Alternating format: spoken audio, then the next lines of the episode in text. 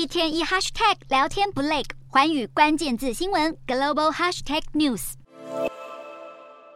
随着投资人评估最新一轮企业财报，银行股延续涨势。科技股方面，苹果传出将打造类似 ChatGPT 聊天机器人的服务，收盘价冲破每股一百九十五美元，创新高。美国三大指数十九号全数收红，其中道指连续第八个交易日走升，创近四年来最长单日连涨纪录。道琼指数上涨一百零九点二八点，收三万五千零六十一点二一点；纳斯达克上扬四点三八点，收一万四千三百五十八点零二点；标普五百扬升十点七四点，收四千五百六十五点七二点。非半指数下跌四零点七零点，收三千八百零一点六六点。欧洲股市方面，英国通膨放缓的速度超过预期，六月消费者物价指数年增百分之七点九，创一年多以来新低。伦敦股市扬升百分之一点八，三大指数涨跌互现。